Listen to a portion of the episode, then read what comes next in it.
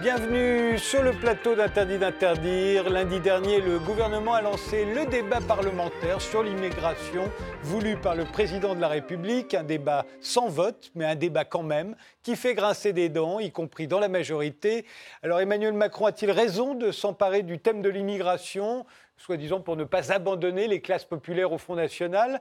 Mais imiter l'adversaire, est-ce que c'est une bonne stratégie Pour en débattre, nous avons invité Jérôme de Sainte-Marie, analyste politique et sondeur. Vous êtes le fondateur de Vox, société d'études et de conseils, et vous publierez d'ici peu Bloc contre bloc, la dynamique du macronisme aux éditions du CERF. Alors, bonne euh, stratégie pour vous?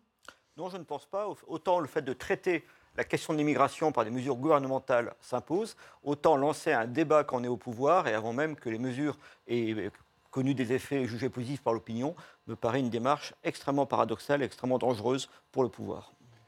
Jacques de Guibon, vous êtes directeur euh, de la rédaction du magazine L'Incorrect, dont le 24e numéro vient de paraître, et l'un des organisateurs de la récente convention de la droite autour de Marion Maréchal, où Éric Zemmour a fait prononcer son fameux discours. Alors, euh, pour vous, c'est une bonne stratégie de la part du président de la République de, s'emparer de ce thème? Bah, ça s'inscrit dans ce qu'il a fait depuis le début, c'est-à-dire euh, aller euh, faire un peu la stratégie du coucou et aller marcher sur les plates-bandes des autres. Donc dans sa logique à lui, oui, je pense que c'est une bonne stratégie, comme il a essayé de le faire récemment aussi sur l'écologie. Ensuite, les Français attendent des mesures telles là-dessus qu'il faudra qu'il euh, démontre qu'il est capable de faire quelque chose en fait, pour que ça fonctionne à la fin. Hugo Paletta, vous êtes sociologue, vous enseignez les sciences de l'éducation à l'Université de Lille, directeur de la publication de la revue Contretemps, revue de critique communiste fondée par Daniel Ben Saïd. Vous êtes l'auteur euh, de La possibilité du fascisme qui est paru l'année dernière aux éditions de La Découverte. Dans une récente interview, vous expliquez qu'Emmanuel Macron et Marine Le Pen sont en train de se disputer l'électorat des Républicains. Alors Emmanuel euh, Macron euh, se sert-il, à votre avis, de l'immigration dans ce but? Et est-ce que ça peut être efficace? Bah, a priori, en général, je pense que c'est une stratégie euh, inefficace. Hein. Si, on, si, on, si, on, se tient sur le terrain de l'adversaire, on, est voué à, la défaite à moyen et long terme. Mais sur le, sur le court terme et dans une stratégie de premier tour, l'idée, c'est évidemment de plumer la volaille euh, LR, hein, d'aller chercher les électeurs de, de Fillon 2017, hein, ils étaient quand même 20%, euh, et d'espérer du coup se retrouver au deuxième tour euh, face à Marine Le Pen, et ensuite que la logique du barrage au, Front National, au Rassemblement National, fasse, son effet. Hein. Donc il a ses raisons électoralistes, on va dire, de faire ça, mais sur le plan du débat politique, c'est une très mauvaise nouvelle, parce qu'effectivement, ça remet toutes les aspirations et toutes les peurs xénophobes et toutes les peurs racistes au centre du, débat politique. Euh, et, effectivement, à, terme, hein, ça fera le jeu du Rassemblement national. Stéphane Rosès, sondeur, politologue, président d'un cabinet de conseil en stratégie. Vous avez déjà travaillé pour 16 candidats lors des quatre euh, dernières élections présidentielles, dont Jacques Chirac en 1995 et en 2002, Nicolas Sarkozy en 2007 et François Hollande en 2012. Vous aviez critiqué le président Sarkozy en 2011 avec son débat sur l'identité nationale. Vous disiez qu'il allait alimenter le vote en faveur de Marine Le Pen. Est-ce que vous dites aujourd'hui la même chose d'Emmanuel Macron? Beaucoup de choses ont été dites à, l'instant. Je crois qu'il y a déjà un propos tactique qui vise à polariser entre lui et Marine Le Pen, mais surtout, euh, quand on est en responsabilité, il faut s'attaquer aux causes des problèmes. Pour les Français, l'immigration est un vrai sujet, un sujet d'inquiétude. Selon moi, la raison en est que, alors que le président Macron avait dit devant le Congrès que le premier mandat que lui avaient confié les Français, c'était de restaurer la souveraineté de la nation, comme il n'y réussit pas, notamment au plan européen, du coup, il semble s'attaquer aux effets et non pas aux causes profondes de la dépression française qui fait notamment que euh, l'immigration est perçue comme un danger. Alors, euh, petit rappel euh, de ce qui s'est dit autour de ce débat tel que cela a été rapporté sur RT. Regardez. À quelques jours d'un débat euh, sans vote au Parlement sur euh, la question migratoire, Emmanuel Macron a donc réuni les élus de sa majorité hier soir pour leur parler de cette thématique. La France ne peut pas accueillir tout le monde si elle veut accueillir bien. Aujourd'hui, on est à la fois inefficace et inhumain en Europe comme en France. Nous devons accélérer la refonte des règles de Schengen et de Dublin, c'est-à-dire avoir des règles d'asile communes, être plus efficace pour renvoyer dans leur pays, dès le début, ceux qui n'ont pas vocation à rester en Europe, en France, on doit regarder les choses. Pourquoi il y a moins d'entrées de migrants depuis deux ans en Europe et il y a une augmentation de la demande d'asile en France? C'est un fait. Cette stratégie provoque néanmoins des frictions avec l'aile gauche des députés La République en marche. Une quinzaine d'entre eux ont rédigé une tribune au lendemain des déclarations du chef de l'État afin d'éviter une hystérisation inversement proportionnelle à la réalité migratoire. Ils craignent que le débat ne serve de marchepied à ceux qui cherchent à cristalliser les haines, surtout les citoyens de confession musulmane. La politique, c'est l'air de répéter la même chose tout le temps. C'est épuisant. Depuis 20 ans, à chaque fois qu'il y a un petit problème de crise, que les déficits se creusent, que les indicateurs ne sont pas assez bons, on parle de l'immigré. Sauf que l'immigré, c'est lui qui fait notre ménage, qui est notre taxi, notre gardien, qui est député ou qui est médecin. L'immigré est un Français d'abord. Je ne vois aucune solution globale à porter, ni à court terme ni à long terme. La loi Asile et Immigration votée en 2018 nous montre son inefficacité à ce jour. Euh, on a bien vu qu'effectivement les, les, deux sujets euh, un peu récurrents euh, sont d'un côté l'écologie, de l'autre côté l'immigration. Donc sur un plan électoral, il, y a un, il, peut y avoir un intérêt à parler de ces sujets. Moi je pense que quand on est président de la République, on ne doit pas être dans l'intérêt électoral. Menons une politique d'immigration sans coup de menton et sans naïveté. Nous avons structuré le dialogue avec les pays d'origine et de transit en vue de mieux prévenir et maîtriser les flux migratoires. Mais clairement, clairement, nous n'avons pas atteint tous nos objectifs. Nous devons poursuivre nos efforts et faire mieux. Il faudra aussi prolonger ce débat et répondre aux inquiétudes de nos compatriotes sur euh, la réalité du communautarisme dans notre pays. Un an après la promulgation de la loi Asile et Immigration, le gouvernement et les représentants de la majorité présidentielle ont présenté leurs objectifs et leurs stratégies en matière de politique migratoire. Six axes de travail ont été transmis aux députés, comme par exemple la refondation de Schengen ou encore l'harmonisation des conditions d'accueil en Europe. Au pupitre, Agnès Buzyn a pour sa part promis un plan de lutte contre les fraudes à l'AME, l'aide médicale d'État. La thématique de l'immigration s'est invitée, s'est imposée dans l'actualité parlementaire. Je vous rassure, quatre petites heures. Hein. Nos électeurs voient là, et à juste raison, l'efficacité de leur vote. Ils s'étonneront, comme tous les démocrates, que sur euh, ces quatre heures de débat, le Rassemblement national n'ait que cinq minutes de temps de parole, et encore. Quand je vois la façon dont le débat s'est euh, pour l'instant orienté, avec ce gouvernement qui a parlé de submersion, qui a parlé de shopping de l'asile, qui a parlé de process mammaire remboursé euh, par les contribuables français, qui ce matin encore, par la bouche du ministre de l'Intérieur, parle d'Eldorado social qui serait la cause de l'attractivité de notre pays, ça, c'est non.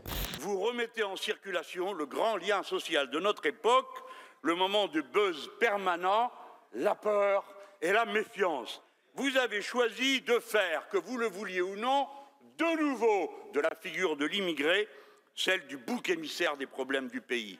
L'immigré plutôt que le financier qui pille notre pays sur lequel vous ne dites rien. L'immigré plutôt que le fraudeur du fisc qui vole chaque année 80 à 100 milliards à ce pays. L'immigré plutôt que les corrompus qui ont bradé l'industrie du pays à l'étranger. Voilà. Euh, on a tendance faire d'Emmanuel Macron le rempart contre le populisme euh, en France. Est-ce que là, on n'est pas aussi dans le populisme euh, euh, Jérôme Sainte-Marie Je ne vous répondrai pas parce que j'ai tellement de mal moi-même à définir ce que c'est que le populisme. Et en général, le populisme est, défini par son adversaire. Ce sont les. C'est Emmanuel Macron qui définit le populisme. Ce qui est certain, c'est qu'Emmanuel Macron a tout misé avant même enfin, sa candidature. il savait très bien que ça allait se jouer en un seul tour en 2017 et qu'il lui suffisait d'être qualifié pour le second tour pour être président de la République face à Marine Le Pen, réélue. Ça, c'était vrai en 2017. Ce n'est pas du tout certain que ce soit encore vrai pour 2022. Les choses ont quand même beaucoup bougé. Les sondages actuellement donnent 43% pour Marine Le Pen au second tour. Ce calcul commence à devenir extrêmement périlleux. Beaucoup s'alertent là-dessus. Mais pour parler uniquement euh, de euh, l'immigration, c'est assez compliqué pour euh, Emmanuel Macron de le traiter actuellement. pourquoi? Parce que c'est un sujet sur lequel son propre électorat, ses propres soutiens se divisent. On sait que ça vient plutôt du centre-gauche au départ. Il a été rejoint par beaucoup d'électeurs de droite qui sont très opposés à l'immigration, eux, euh, au moment des européennes notamment, et après le phénomène des Gilets jaunes. Ce qui fait qu'il a un électorat maintenant, une base qui est très composite sur le sujet. Et c'est toujours très dangereux, si vous voulez, de mettre au premier plan un sujet sur lequel son propre électorat se divise, alors que face à lui, il a un électorat qui est très uni. Et là-dessus, les électeurs de LR sont sur exactement la même longueur d'onde que ceux du Rassemblement national sur le sujet très précis de l'immigration, de l'intégration, de l'islam, tout cela. Vous êtes d'accord, Stéphane Rosès Je crois que pour répondre à votre question, il y a populisme si on fait des déclarations qui mettent en scène le fait qu'il y aurait d'un côté les élites, les bourgeois et de l'autre le peuple, et si derrière il n'y a pas de cohérence entre ce que l'on dit et ce que l'on fait. Alors, évidemment, les problèmes de l'immigration sont des problèmes concrets, réels. Il y a des dysfonctionnements, il y a notamment le manque de netteté entre la question de l'immigration économique. Les Français sont massivement opposés. Par contre, ils sont favorables euh, à ce qu'on accueille correctement et dignement euh, les, euh, ceux qui demandent l'asile politique. Il y a évidemment l'espace Schengen. Mais au fond, ce qui me frappe beaucoup, c'est que nous avons toujours été une terre d'immigration. Et le sujet, c'est pourquoi aujourd'hui, spontanément, l'opinion peut faire des amalgames, ça a été dit, ça a pu être dénoncé, entre certaines forces politiques, les immigrés, les musulmans, euh, les islamistes, c'est pourquoi deux Français sur trois estiment aujourd'hui qu'ils ne se sentent pas aujourd'hui euh, ici comme chez eux? C'est absolument énorme. On n'avait pas de telles données, évidemment, il y a une vingtaine d'années. Je crois que tout simplement parce que la France a toujours bien fonctionné en intégrant ses différences, en se projetant dans l'avenir. Or, quand devant des millions de Français à la question où emmenez-vous les Français, Monsieur Macron, il se défausse, évidemment, ça remet le pays dans un état de dépression et l'immigration n'est pas la cause de nos problèmes. Par contre, l'importance que ça a dans l'opinion publique, dans le vécu des gens, l'idée qu'au fond, derrière les questions d'immigration, il y aurait d'autres façons de vivre qui ne correspondent pas à la République, c'est l'expression, au fond, du fait qu'Emmanuel Macron n'a pas réussi à mettre en œuvre l'idée qui était la sienne, c'est-à-dire que la maîtrise de notre destin ne dépendait pas de l'extérieur en s'y soumettant ou en y résistant, mais à partir de nous-mêmes. Et donc c'est là où il y a une difficulté qui se rajoute euh, à celles qui ont été énoncées. Hugo Paletta? Je pense que pour comprendre la situation euh, présente, il faut, revenir un peu en arrière. C'est que euh, tout ça est le produit de, quatre décennies, je dirais, de, néolibéralisme, de politique néolibérale qui ont démantelé progressivement l'État social, services publics, protection sociale, code du travail, tout ce qui est, toutes les conquêtes, disons, de, l'après-guerre, et qui euh, et qui ont détérioré les conditions de, travail, d'existence des, classes populaires. Et dans le même temps, à partir des années 80, euh, à partir de la fin des années 70, la droite a commencé à entonner le refrain de l'overdose migratoire. C'était les mots de Jacques Chirac hein, dès cette époque-là. Et avant ça, euh, de, Valéry Giscard d'Estaing, qui, arrête l'immigration à ce moment-là. Hein. Après, il y a le Conseil d'État qui s'en mêle et on continue le regroupement familial, mais contre son gré. En fait. Mais alors, donc, dès cette époque, hein, on a des ministres alors, donc, de, Giscard, hein, Stoléru, Barre, Chirac, qui déjà ces, discours-là. Le Parti communiste français qui tient des discours euh, euh, sur euh, le fait qu'il faut stopper et l'immigration officielle et clandestine et qui envoie des bulldozers sur le foyer de travailleurs immigrés à, Vitry. Et on a le PS, le principal parti de gauche, qui dans les années 80, hein, à partir en gros de la deuxième moitié des années 80, tient des discours, tient des discours qui font de l'immigration et des immigrés un problème, ce qui est une rupture par rapport au discours qui dominait dans les années 50-60, où les, immigrés et l'immigration étaient conçus comme une solution à des problèmes de déficit de main-d'œuvre, etc., y compris à droite. Hein. Bon, mais à gauche, clairement, ce n'était pas le discours. Mais à partir de ce moment-là, s'impose alors à la fois euh, ces détériorations de conditions de travail et d'existence, mais en même temps l'idée, le, consensus que l'immigration et les immigrés, ça constituerait essentiellement un problème, un problème à résoudre, un problème à régler. Euh, et, on est encore dans, cette, dans ce climat-là où il est absolument impossible, parce que toutes les forces politiques, justement, disent que l'immigration pose des problèmes, en général avec très peu d'arguments derrière, hein, euh, et, où il est très difficile de faire entendre un, autre son de cloche. Hein. Jacques de bah, je ne pense pas qu'on puisse dire que l'immigration euh, pose très peu de problèmes en fait, et qu'il n'y ait pas eu de preuves là-dessus. En revanche, ce que vous dites sur la détérioration du modèle social français, qui est peut-être vrai, n'est pas, euh, on ne peut pas le retrouver chez d'autres pays européens qui n'avaient pas le même modèle social et chez qui il y a le même problème avec, euh, avec l'immigration en fait. Donc la comparaison, en fait, à mon avis, ne, tient pas. En fait, pas parce qu'il y a une chute du modèle social qu'on a pris l'immigré comme bouc, comme, partout, hein. comme bouc émissaire. Non, parce que vous avez des, pays qui n'ont jamais eu le même modèle social en fait et qui ont le, le même, rapport à l'immigration à partir du moment où elle, où elle s'exprime comme ça en fait et où depuis 40 ans en fait les gens ont l'impression euh, et sans doute à juste titre que c'est une immigration non contrôlée et que à partir du moment comme vous le disiez où Giscard dit qu'il a arrêté l'immigration de travail, il y a cette immigration familiale en fait qui vient la remplacer et sans qu'on euh, la prenne en compte et sans qu'on ait les possibilités de l'assimiler, notamment par l'école, notamment par l'éducation, où il y a des reculs euh, permanents là-dessus. On va ajouter que c'est une immigration qui est fortement euh, musulmane par rapport à la précédente, ce qui pose des problèmes en fait de rapport de civilisation. Et je pense que c'est ça que les, que les Français se posent évidemment aujourd'hui comme question, et de dire qu'ils se, tromperaient en pensant que derrière l'immigration se dissimulerait l'islam, donc une question de l'islamisme, en fait c'est faire une grave erreur. En fait, ils voient ce qui s'est passé en grande partie et que, on a, que la France en fait, n'a pas pris les moyens d'assimiler ces, personnalités-là. Et que donc aujourd'hui, on est en fait dans un, voilà, ce, problème-là. Macron a raison de, de, s'en saisir parce que c'est évidemment dans tous les sondages, on le voit en fait, un, un des problèmes pour les Français aujourd'hui. Mais on voit bien, on sait bien que l'immigration, ça a été certains diront le fonds de commerce, d'autres diront le thème de prédilection de l'extrême droite en France est sa montée depuis euh, plus de 30 ans maintenant. Euh, et, et j'en reviens à la question que je me pose, c'est-à-dire chasser sur les terres de l'adversaire, euh, on sait que ça peut vous coûter des soutiens. On le voit bien qu'il y a un certain nombre de problèmes, y compris dans la majorité. Et est-ce que ça vous rapporte des électeurs? Le, meilleur exemple pour moi, c'est Valéry Giscard d'Estaing qui, quand il est élu euh, jeune président en 1974, va appliquer un certain nombre de mesures de gauche très frappantes, abaisser la majorité à 18 ans, légaliser l'avortement, autoriser la, vente de la pilule aux mineurs, euh, légaliser le, divorce euh, par consentement mutuel, etc. etc. Euh, à l'époque, ça lui a pas rapporté, à mon avis, une seule voix de gauche, en tout cas, mais ça lui a coûté beaucoup de soutien à droite, y compris ceux du RPA de Jacques Chirac. Ah oui, mais votre exemple est très intéressant parce que si Giscard d'Estaing fait cela effectivement, certains à droite s'en offusquent, mais il, il, peut difficilement faire autrement. Il y a une telle demande sociale de modernisation de la société française qu'il aurait été très difficile dans les années 70 de ne pas faire largement cette politique. pas par opportunisme. Hein, de la même manière, de la même manière, et ça c'est un point de, différence fondamentale par rapport, enfin, que j'ai par rapport à ce que vient de dire M. Paletta. C'est, euh, moi je suis un peu comme Jacques de Guillibon de ce point de vue-là. Je crois, si vous voulez, en la capacité de conscience des masses. C'est-à-dire que euh, c'est, euh, on peut se représenter le débat sur l'immigration depuis 40 ans comme un vaste complot des élites politiques et notamment des gouvernants qui n'arrivent pas à résoudre le problème du chômage, par exemple, et qui ranimeraient de manière totalement artificielle ce sujet-là.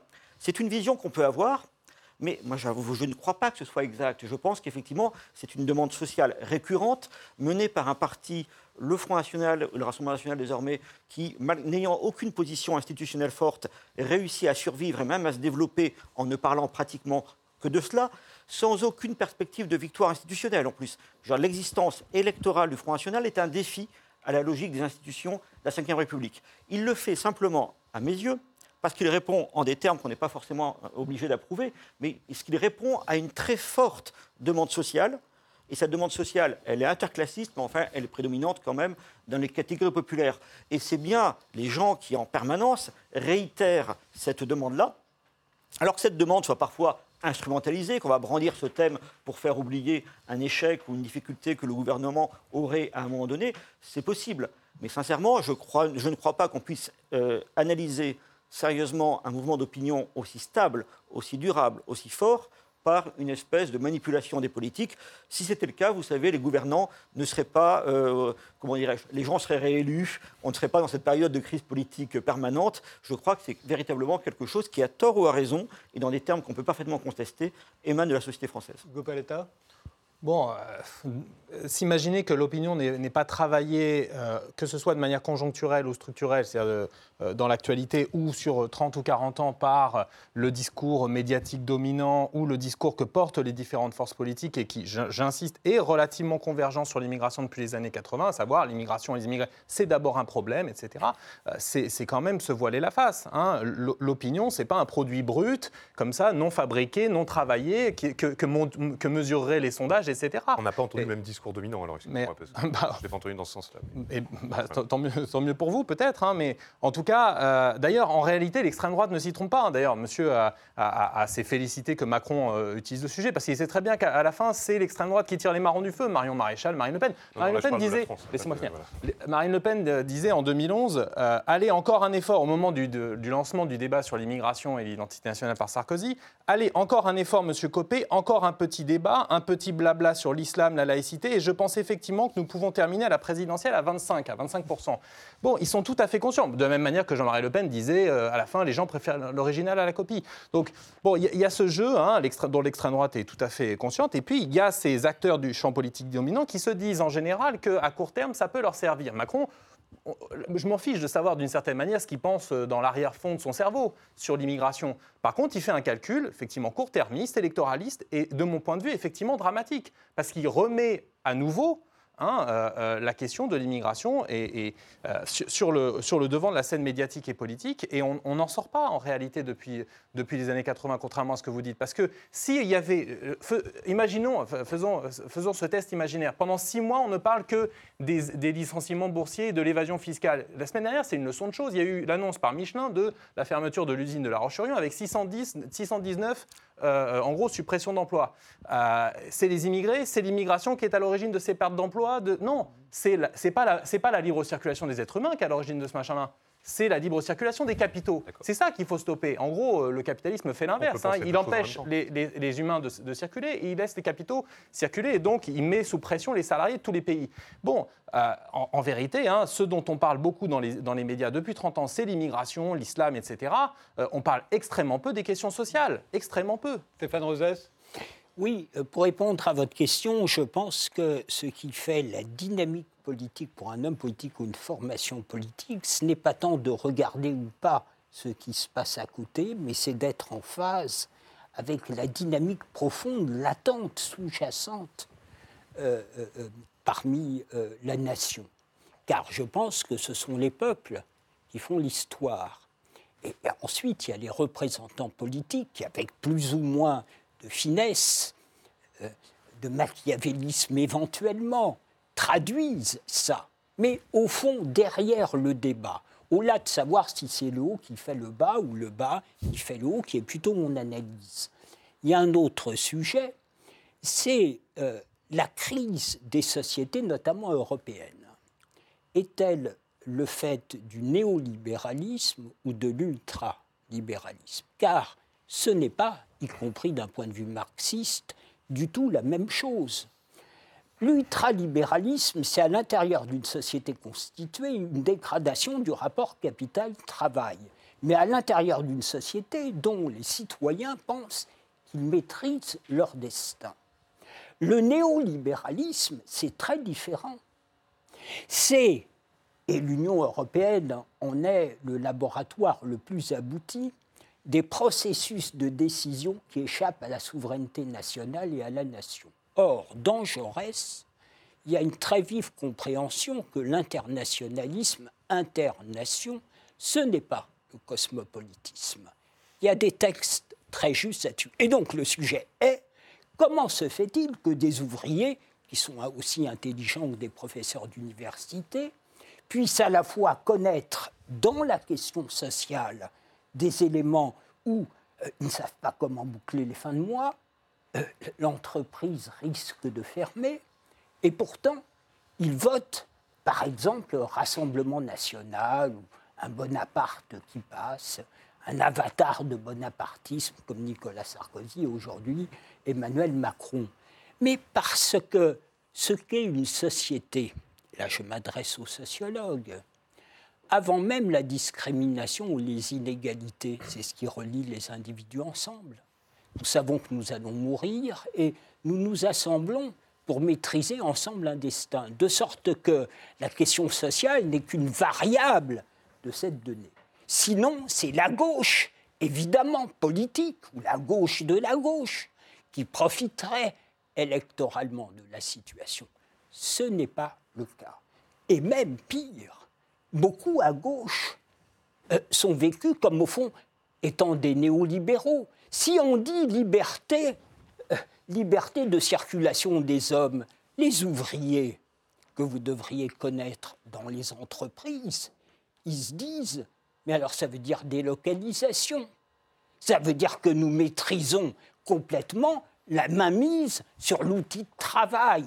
Et donc, ce que nous connaissons aujourd'hui avec la montée des nationalismes, et le retour des archaïsmes qui travaillent l'imaginaire des peuples, c'est selon moi l'effet du néolibéralisme et non pas l'effet de l'ultralibéralisme qui est le contenant de quelque chose de plus grave pour les communautés humaines, c'est la perte de la maîtrise du destin. Ce qui fonde une société, c'est d'abord la maîtrise de son destin et en découplant la souveraineté nationale de la démocratie, évidemment, les sociétés régressent.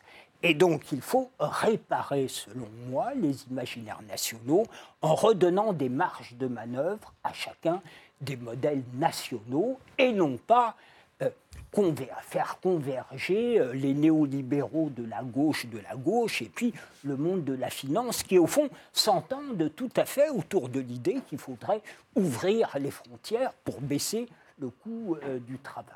On fait une pause et on revient sur notre débat concernant l'immigration et la stratégie qui en découle.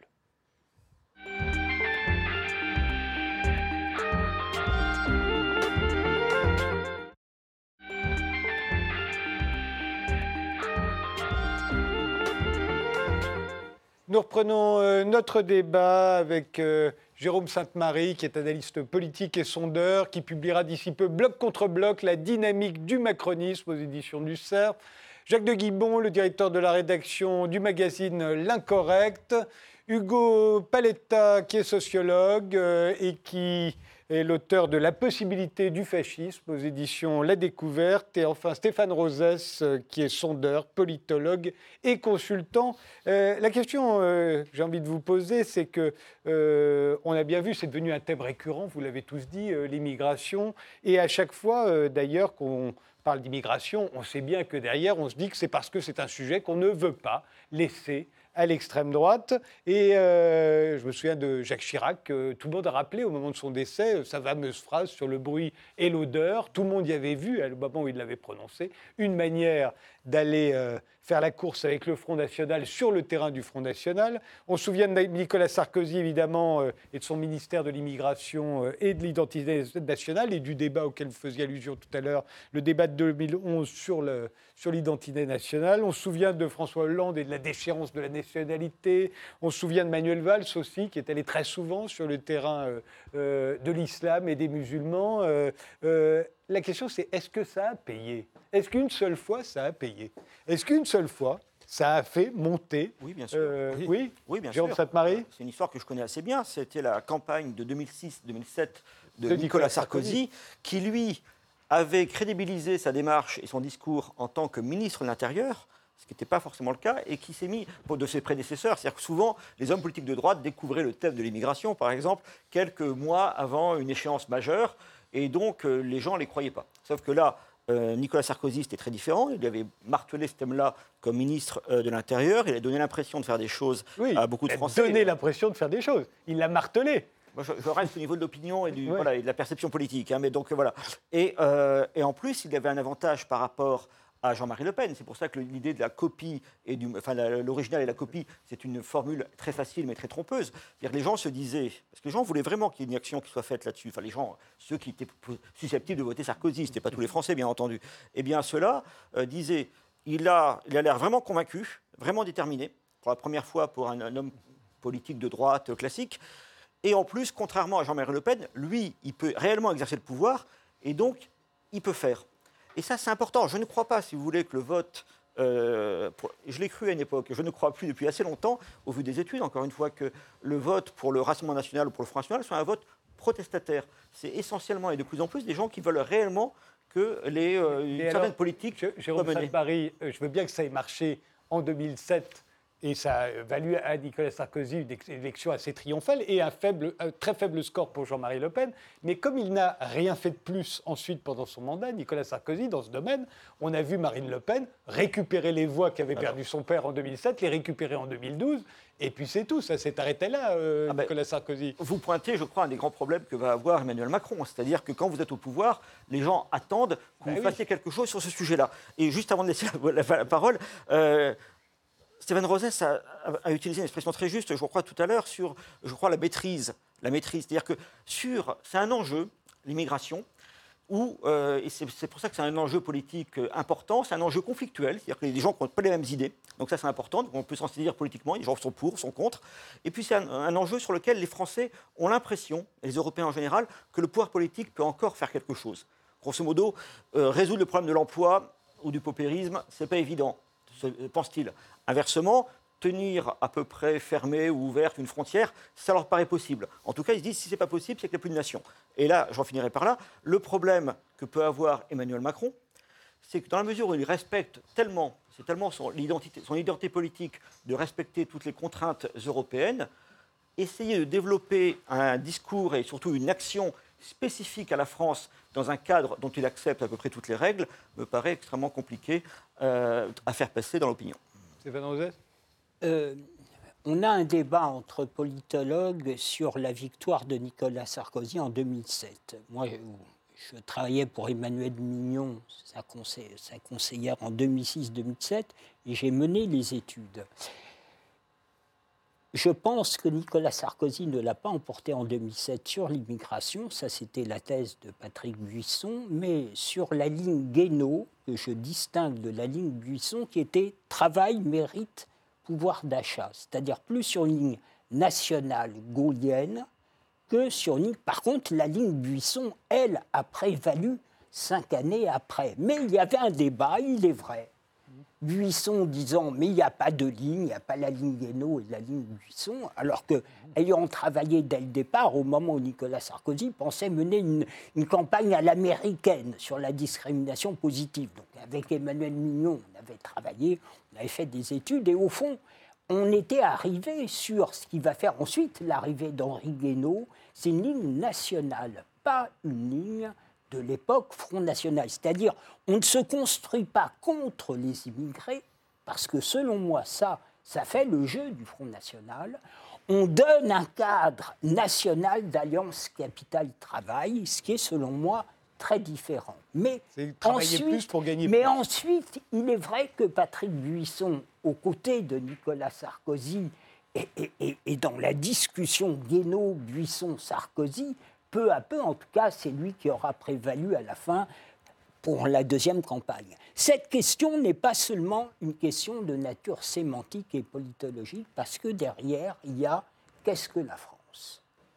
Selon moi, il n'y a pas une origine à la France, mais des origines. Depuis le départ, des Celtes, des Latins, des Germains, de sorte que nous sommes une terre d'immigration, et on a toujours su intégrer si on projetait les Français dans un avenir commun. La, crise actuelle de notre pays, sa dépression, euh, l'idée, comme dit un, autre excellent sondeur, Jérôme Fourquet, l'idée qu'on serait un archipel, euh, euh, nous avons toujours été un archipel. La caractéristique de la crise actuelle, c'est que nous sommes une France projective enclavée dans une Europe procédurale qui nous impose des règles qui correspondent à l'imaginaire allemand, mais pas au nôtre. De sorte que la figure de l'autre, puisqu'on n'a pas un avenir commun, l'autre devient un ennemi, l'autre devient un danger. Bon, et là, ça fait effectivement l'idée de perte de maîtrise du destin. Je mets néanmoins à part, puisqu'Emmanuel Macron nous l'avait annoncé, la question de la République et de la laïcité.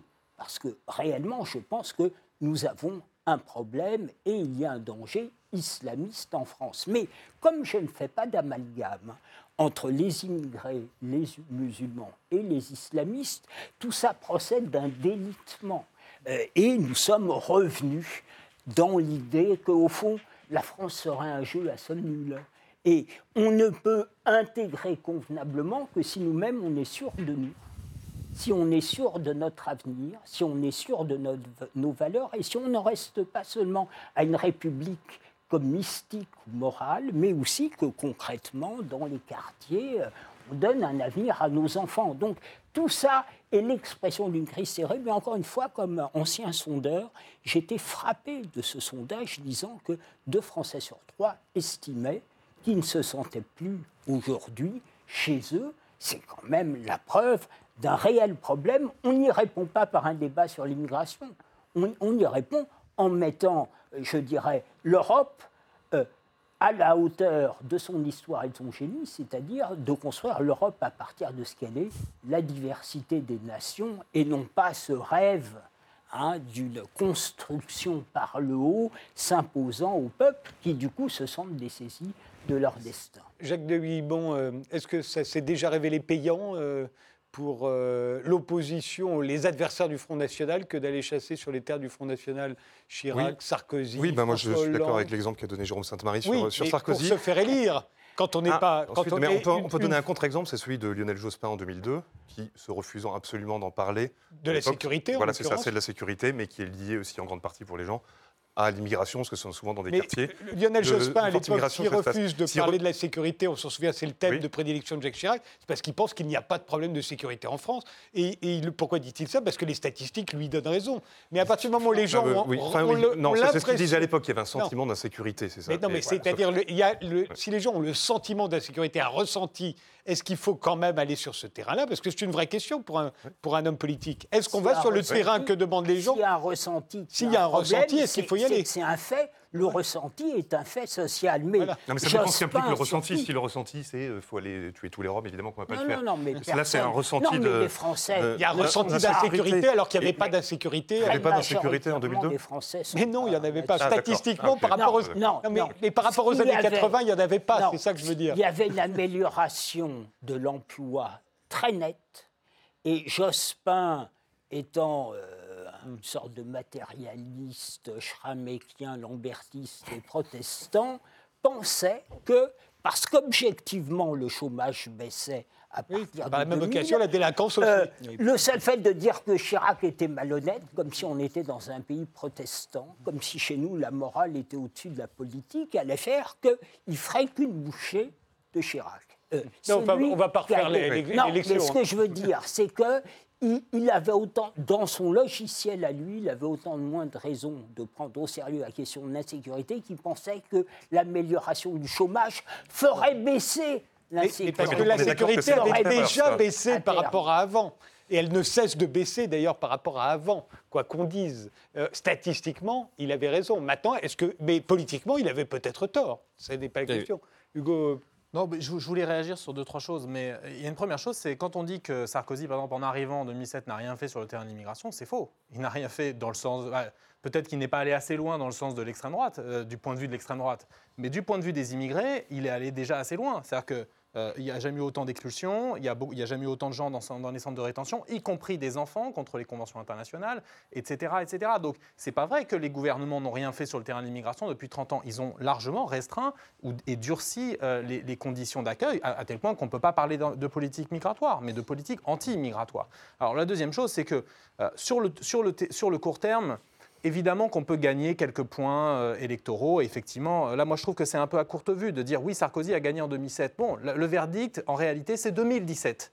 C'est 34% pour le Front National. Au deuxième tour, là où Jean-Marie Le Pen faisait 18%, presque la moitié, euh, 15 ans auparavant. C'est ça la vérité des prix, d'une certaine manière, de 30 ans où et le centre-gauche et la droite se sont alignés sur les positions de la droite et de l'extrême droite en matière d'immigration, en réalité.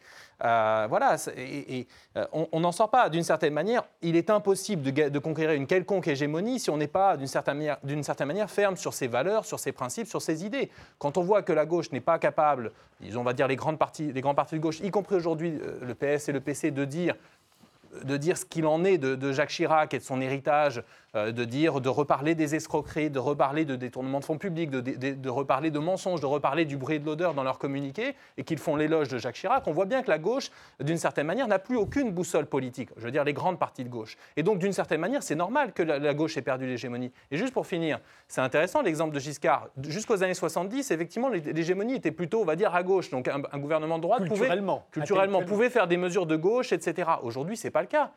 Tous les gouvernements de gauche depuis 83 et le tournant de la rigueur font en arrivant en général des politiques de droite. Alors c'est un Bon, peu sur le différent plan économique uniquement, sur le, sur le plan le- économique et social, mais Hollande, Valls, euh. sur le plan de l'immigration, n'ont pas fait des politiques de droite. Ils ont proposé la déchéance de nationalité, une mesure qui n'était proposée que par l'extrême droite dix ans auparavant. Ils mènent des politiques de droite. Cette gauche mène des politiques de droite. Donc après, il ne faut pas s'étonner. Les gens pensent ni droite ni gauche. Bien sûr, la, politique, la gauche fait la politique de la droite. Donc évidemment, Et la le gauche FN de la le- gauche, le FN elle fait pas la le politique FN de la droite, le FN se retrouve en très bonne posture pour dire oui, de toute façon, ils font UMPS, ils font la même politique, nous sommes la seule alternative. Bon, voilà, et c'est très confortable. Mais on dit aussi que l'une des raisons pour lesquelles Jean-Luc Mélenchon ne monte pas, c'est justement parce qu'il refuse de se servir de l'immigration, de la figure de l'immigré, comme on l'a entendu le faire à la tribune de l'Assemblée nationale la semaine dernière, quand il dit Bah, non, l'immigré, l'immigré, c'est le bouc émissaire. Et, on- et certains, j'imagine que c'est peut-être votre cas, Jérôme Sainte-Marie, expliquent que pour cette raison, le fait que Mélenchon ne progresse pas dans les sondages. Moi, je ne reproche à jamais. euh, je, Non, non. Je ne reprocherai jamais à personne de ne pas faire de. de- Non, non, de je ne dis pas que vous lui reprochez. Non, mais c'est très important parce que, euh, en vous écoutant, il se trouve que j'ai eu malheureusement 20 ans les années 80. Donc, euh, le, le discours. pas 20 ans, hein. Non, mais justement. mais malheureusement, j'ai eu 20 ans dans les années 80, si vous voulez, à l'époque, effectivement, de SOS Racisme, etc. Et je crois qu'il y a une SOS confusion.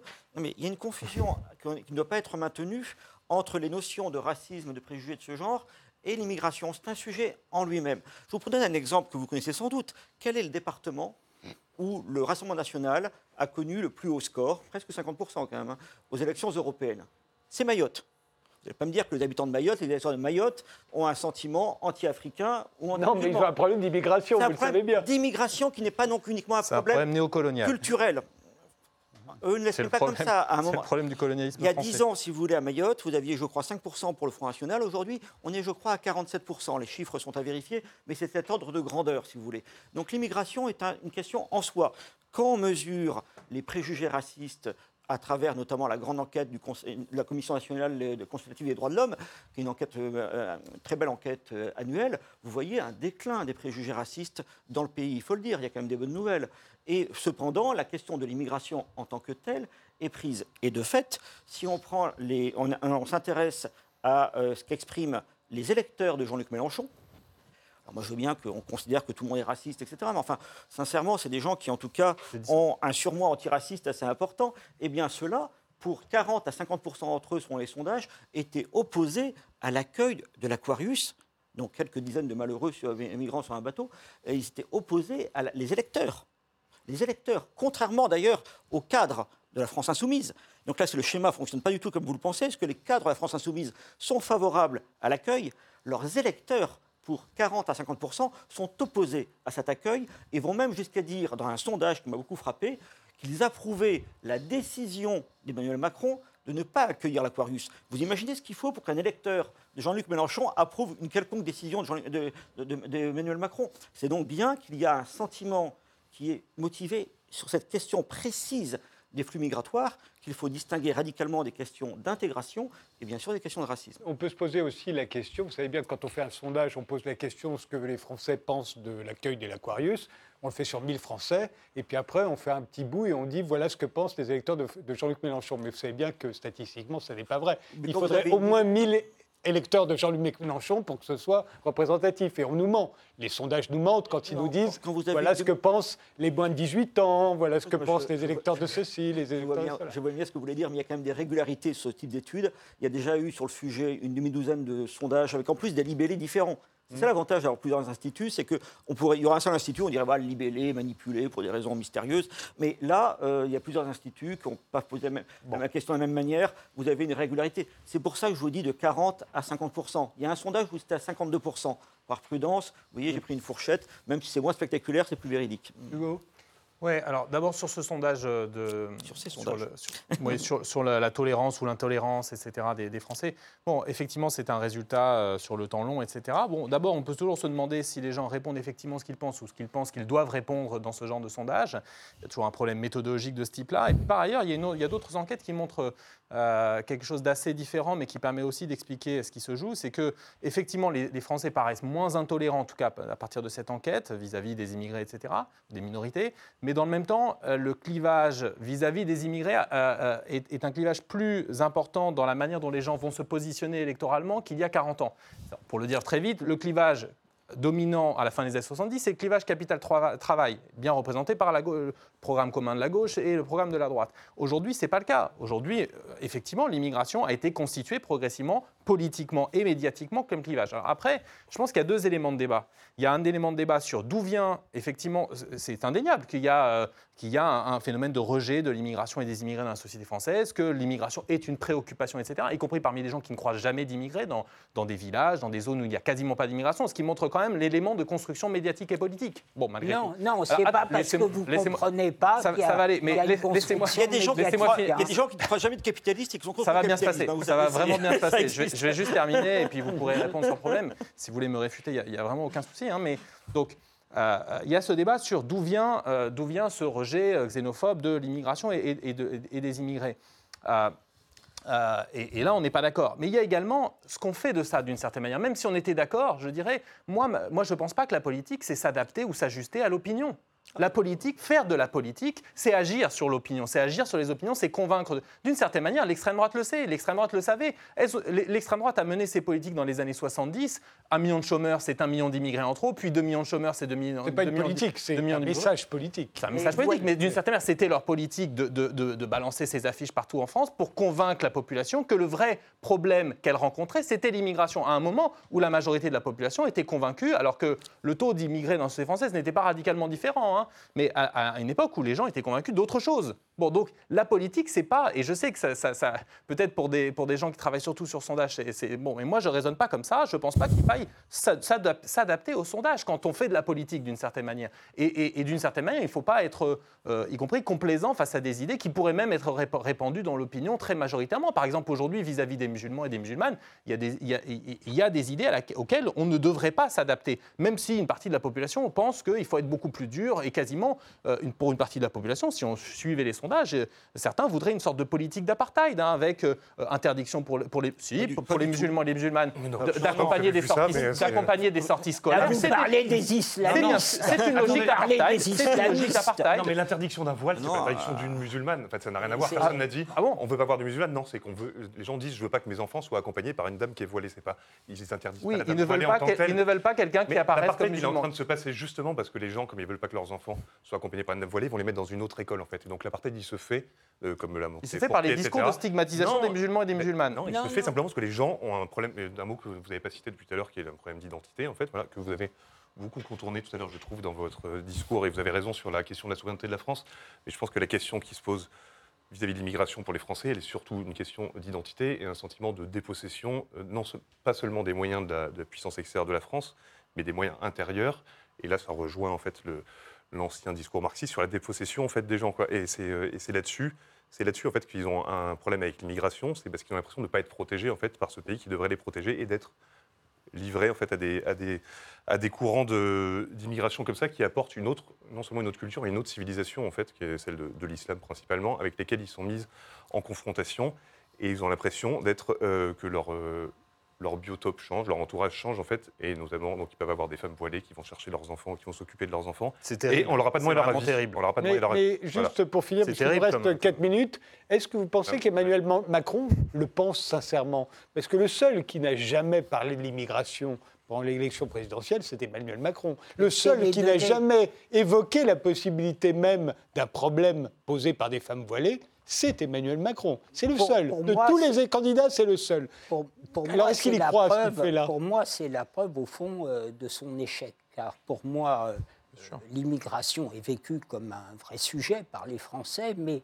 ce n'est pas la cause des problèmes, c'est selon moi l'effet. Et la preuve de l'échec, c'est quand, au fond, on s'intéresse aux effets de ce que l'on n'a pas réussi sans s'attaquer à la racine des euh, problèmes ce que, au fond, nous avons un désaccord, puisque vous êtes sociologue, sur ce qui fait une société. Vous pensez, au fond, que ce sont les questions matérielles qui font les sociétés. Vous vous étonnez que l'immigration ait dorénavant plus d'importance avec les questions culturelles que les questions sociales. Les deux sont intimement liés depuis toujours dans notre histoire. La question nationale et la question sociale sont liées parce que chez nous, la France s'est construite autour de l'État et l'État a précédé la nation, de sorte que même l'idée d'égalité en France si importante a d'abord des origines de nature culturelle et politique. Ce qui se passe aujourd'hui, ça a été dit, c'est que les peuples en Europe, et singulièrement la France, qui a besoin d'embrasser le monde, comme disait Malraux, a le sentiment que le monde le dépossède de la maîtrise de son destin. Et les plus fragiles vont chercher la nation et la République en défense face au déversement des marchés, des gouvernances.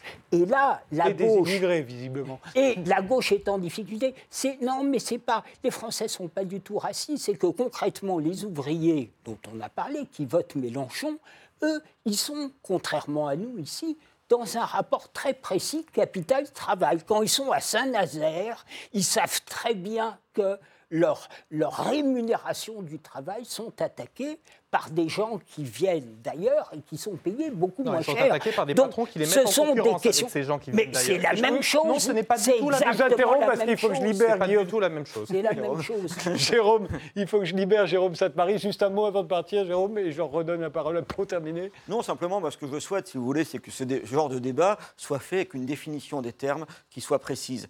Et quand j'entends parler, par exemple, du rejet xénophobe de l'immigration, c'est deux notions différentes. Il y a le rejet de l'immigration, il y a le c'est même trois notions différentes. Il y a le rejet de l'immigration, il y a la xénophobie, et il peut y avoir le rejet xénophobe de l'immigration.